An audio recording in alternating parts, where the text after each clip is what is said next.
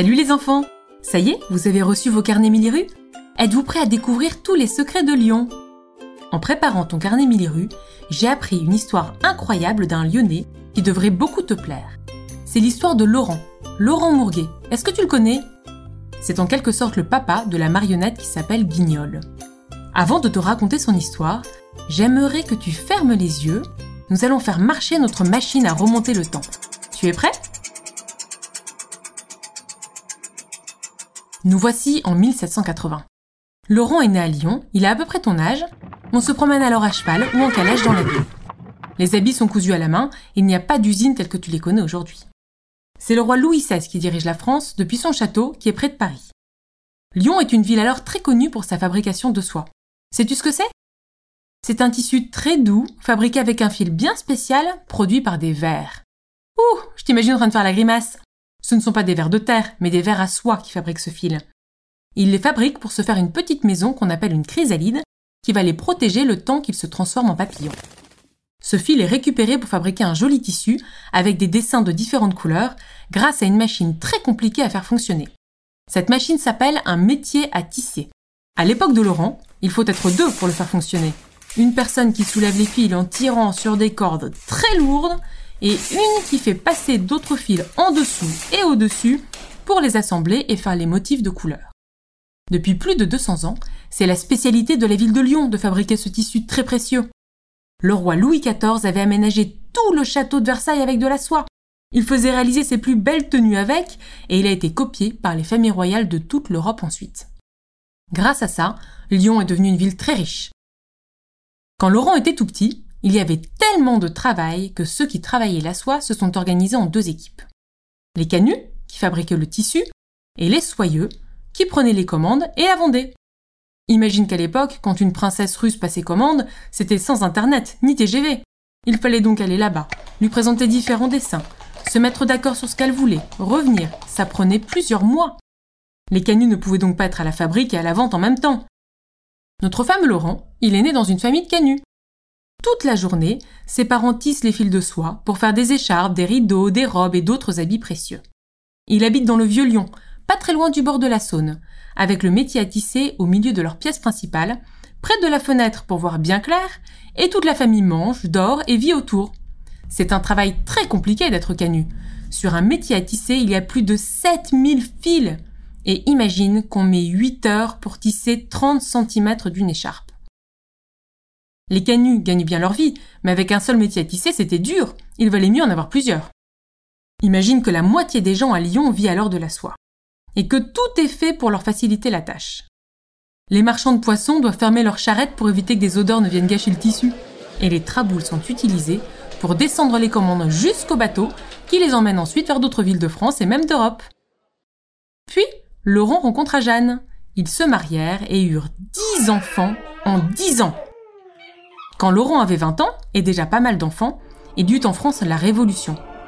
Tu sais, c'est quand les Français en ont eu marre d'avoir un roi au pouvoir et qu'ils ont coupé la tête de Louis XVI et de sa femme, Marie-Antoinette.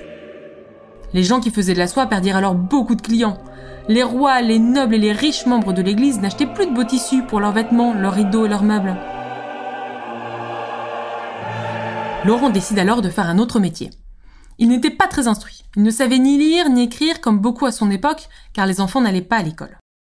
Il a d'abord fait plein de petits métiers sur les fêtes, les marchés, les foires de sa région.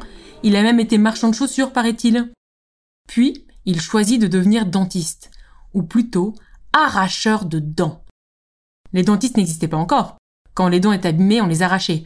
Hop D'un coup sec L'arracheur de dents disait Ne t'inquiète pas, tu n'auras pas mal. Mais tu imagines bien que ça devait être horrible. Ça vient d'ailleurs de là l'expression mentir comme un arracheur de dents. Alors pour attirer les clients, Laurent se mit à faire des petits spectacles de marionnettes. Et ça marchait tellement bien qu'il en fit son métier, accompagné de son ami Thomas. Sa première marionnette ressemblait à Thomas d'ailleurs. Gai, légèrement monteur et qui aimait un peu trop le vin. C'est la naissance de Niafron. Drôle de prénom, non? Ça vient du mot niafre, qui veut dire cordonnier en vieux patois lyonnais, c'était l'ancien métier de Thomas. Et ensuite, il a créé une deuxième marionnette pour rendre les histoires de Niafron plus amusantes. Ce personnage lui ressemble cette fois. C'est Guignol, un héros canu, comme ses parents et lui avant, qui est drôle mais très insolent et qui se moque de la police. Comme les canuts, il a une grande tresse dans le dos, pour éviter que les cheveux ne tombent sur le métier à tisser. Puis, Laurent invente le personnage de Madelon, qui joue parfois la femme de Guignol ou alors la fille de Niafron, selon les histoires. C'est vrai que c'est plus pratique d'avoir plusieurs personnages pour inventer des histoires rigolotes. Ces marionnettes sont particulières car elles ne fonctionnent pas comme celles de son époque. Ce sont des marionnettes à gaine, c'est-à-dire qu'il faut mettre sa main à l'intérieur pour la faire bouger. Contrairement à Pinocchio, qui bougeait grâce à des fils attachés à ses mains et à ses pieds. Est-ce que tu as déjà entendu parler de guignol? Ou peut-être qu'on t'a déjà dit d'arrêter de faire le guignol? Oui, il est assez dissipé celui-là. Laurent lui fait dire beaucoup de choses qui ne plaisent pas à la police ni aux hommes politiques, à tel point qu'il est parfois interdit de spectacle et qu'il va de temps en temps en prison. En 1820, Laurent monta une troupe et se fit aider de ses enfants pour faire les spectacles. Quinze ans après, c'est son fils Étienne et son petit-fils Louis qui créèrent le premier café-théâtre de Guignol pour proposer des spectacles tous les jours aux Lyonnais. Laurent, qui commençait à être vieux, travailla à leur côté jusqu'à ce qu'il prenne sa retraite. Voilà, c'est la fin de l'histoire de Laurent. Tu vas maintenant pouvoir partir à la découverte de Lyon en sachant parfaitement ce qu'est un canut, pourquoi tu vas croiser de nombreuses images de guignol dans la ville, ou encore quel est ce drôle de personnage que l'on voit un verre de vin à la main, le nez tout rouge devant les meilleurs restaurants des spécialités lyonnaises qu'on appelle des bouchons.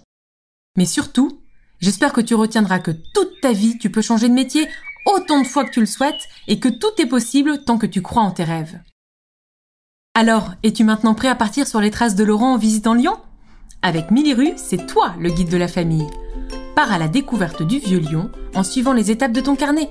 Tu découvriras plein d'anecdotes sur l'histoire de la ville, ses spécialités et ses personnages célèbres. C'est parti D'abord, on prépare à la maison.